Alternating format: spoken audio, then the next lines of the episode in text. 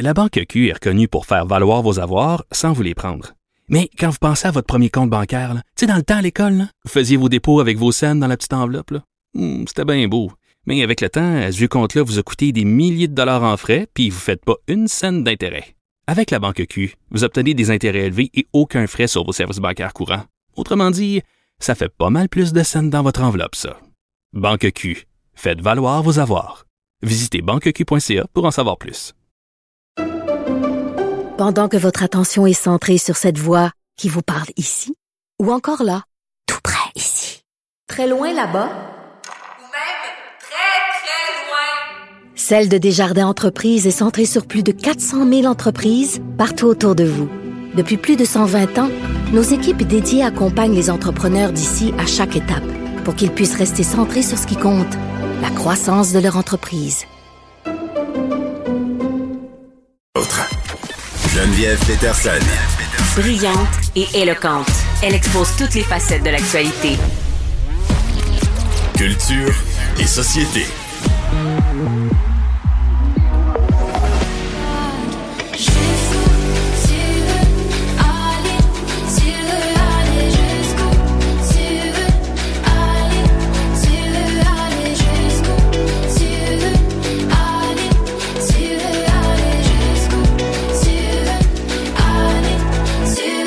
Salut. Allô Geneviève? Bon, épouvantable histoire. Euh, pour vrai, on entend une chanson d'Ariane Brunet euh, qui a fait des révélations très troublantes sur les médias sociaux. Exactement. Une histoire d'horreur, en fait. Ariane Brunet, qui euh, n'est pas du genre non plus. Hein. Cette femme-là qui est très discrète à prendre la parole sur les médias sociaux pour parler de son quotidien. C'est pas... Euh, moi, quand je pense à des artistes vraiment qui sont transparents avec tout ce qu'ils vivent, c'est pas du tout Ariane Brunet. Et là, aujourd'hui, elle a publié notamment sur Instagram, donc ça commence avec euh, un emoji, donc une, un cœur en fait brisé. Et là, elle raconte que vendredi dernier, elle est allée avec des amis voir un spectacle. Et là, elle dit, j'ai commencé à être très malade.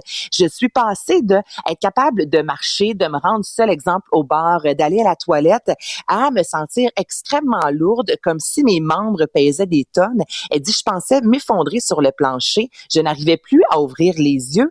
Blackout, OK? Et elle s'est réveillée, Geneviève, à l'urgence. On l'avait droguée ce qu'on appelle, ce qu'elle dit, de la soumission chimique. Ouais. Et c'est bon, du GHB. Elle dit une chance que j'étais avec des amis, des gens extraordinaires vraiment qui m'ont tendu la main parce qu'on ne sait pas ce qui aurait pu m'arriver. Elle déplore qu'à l'hôpital, on ne peut prélever le GHB pour par la suite. C'est ça, moi, euh, qui m'a interpellée Ouais. euh, parce que j'ai fait des entrevues avec les CAVAC récemment où on disait qu'il y avait une recrudescence là, des intoxications au GHB, puis il y a d'autres substances aussi qui altèrent la conscience et qui permettent d'abuser des personnes qu'ils ont ingérées à leur insu. Euh, puis puis c'est fou de se dire que dans les hôpitaux, là, on n'a pas l'équipement pour prélever ça, de faire, de faire des tests de sang, des tests d'urine. Alors, les, les, les personnes qui sont droguées, Anaïs, là, n'ont pas les moyens d'accuser personne parce qu'on Mais n'a pas de preuves médicales. C'est, à mon sens, c'est inacceptable. Ben, Que c'est quelqu'un clairement fouille ça, là. inacceptable, là. C'est incroyable. Puis là, c'est pour ça qu'elle prend la parole aussi tout d'abord euh, pour nous dire d'être prudente. tu sais. Puis elle dit, faites attention, tu sais, la saison des terrasses commence et ne faites vraiment confiance à personne, même pas au barmaid.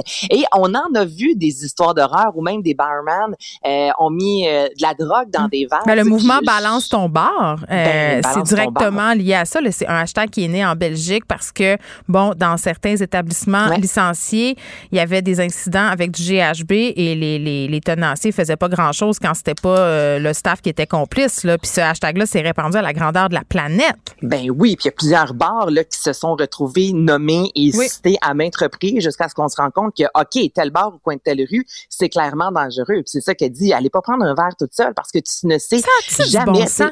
C'est, allez pas prendre un verre.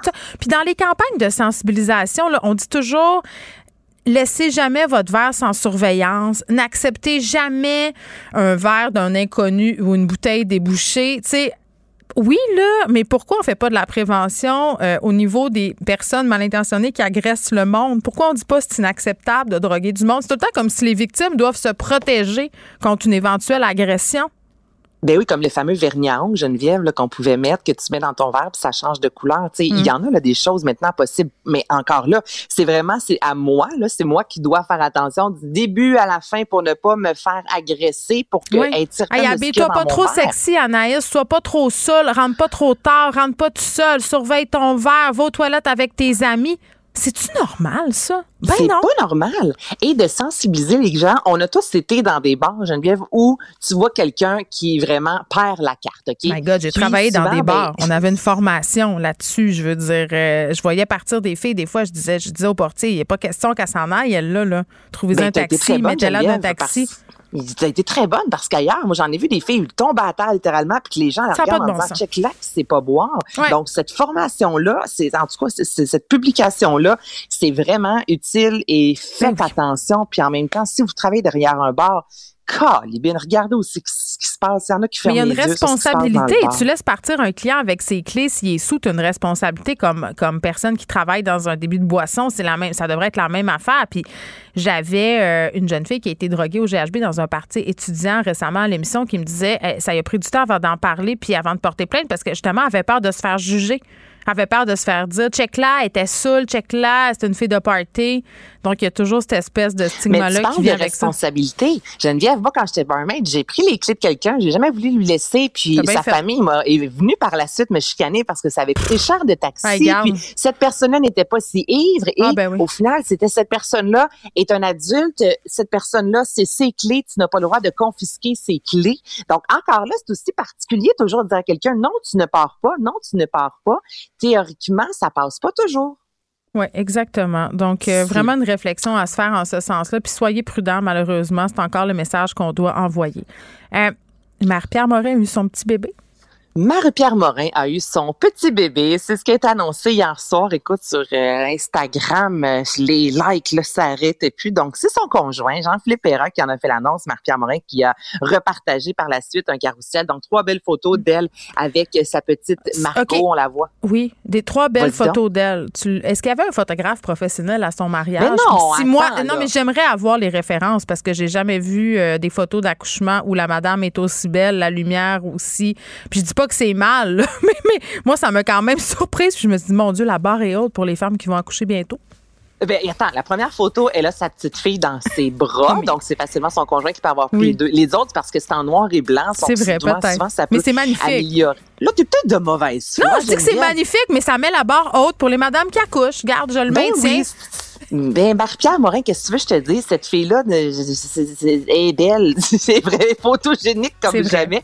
Mais c'est vrai que ce sont trois photos. J'avais pas nécessairement l'air de ça avant d'accoucher. Non, moi non plus. J'avais plus l'air du diable de Tasmanie. Mais en tout cas, on leur souhaite beaucoup de bonheur, euh, du sommeil, parce que hein, c'est le nerf de la guerre. Quand on est parent, t'en sais quelque Ben, chose. on, oublie, on oublie ça le sommeil durant la première année. Là. Oh mon Dieu, la euh, première, Margot. je me lève encore euh, pour mes enfants.